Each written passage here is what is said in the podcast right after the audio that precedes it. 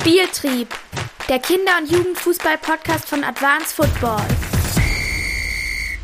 Hallo und herzlich willkommen zu Anstoß. Diese Woche wieder was sehr, sehr Kleines, sehr Kurzes, Prägnantes für euch. Und zwar hinterfragt euch mal, wie oft ihr ein positives und wie oft ihr ein negatives Coaching verwendet. Meiner Erfahrung nach ist das Verhältnis positives und negatives Coaching mindestens 50-50, wenn nicht sogar ein bisschen weiter in Richtung negatives Coaching, was sich auspendelt. Sollte aber vor allem im Kinder- und Jugendfußballbereich deutlich, deutlich positiver sein. Eigentlich fast schon ein 80-20-Verhältnis, ja, wenn man sich auch irgendwie aus, aus der Pädagogik sich ein paar Sachen anguckt. Man neigt aber als Trainer dazu, immer die nicht ganz so gelungenen Aktionen zu coachen. Und das Schlimmste in der Thematik ist, ein Kind schießt ein Tor und ich fange dann an zu sagen, ah, okay, gut gemacht, aber achte mal auf das und das.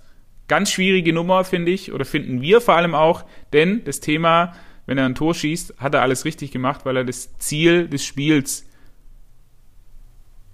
verfolgt hat und dann auch abgeschlossen hat. Deshalb achtet mal drauf, positives oder negatives Coaching, in welchem Verhältnis steht es und versucht es ein bisschen mehr zum Positiven zu switchen. Macht das mit eurem Co-Trainer, der soll da mal ein bisschen drauf achten. Geht jetzt ja nicht darum, dass ihr da Strichliste führt, aber einfach mal für euch selbst im, im Kopf behalten, okay, wie oft positives Coaching und wie oft negatives Coaching. Ich bin gespannt auf euer Feedback und freue mich auf kommende Woche.